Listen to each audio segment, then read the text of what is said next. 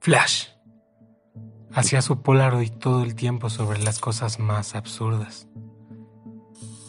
Llenamos una caja de zapatos con abstracciones de cadáveres de animales y sillones abandonados en la calle.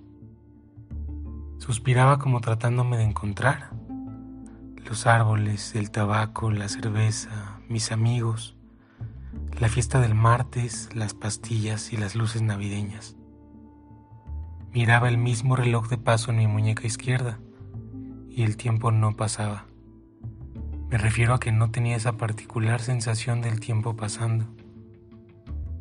Miraba con el rabillo del ojo las manecillas y cuando las perdía de vista habían pasado tres horas. En realidad no me era relevante, no me asustaba. Nada podía sorprenderme y menos ahora que alguien tenía su cabeza en mi hombro, cantando en francés. Así pasaba el tiempo que no pasaba. El mismo desenfoque de sensaciones me perseguía. Había ya entrado en la nebulosidad de las cumbres de un invierno eterno.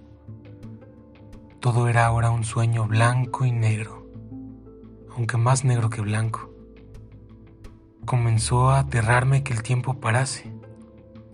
Después nada comenzó por ser igual.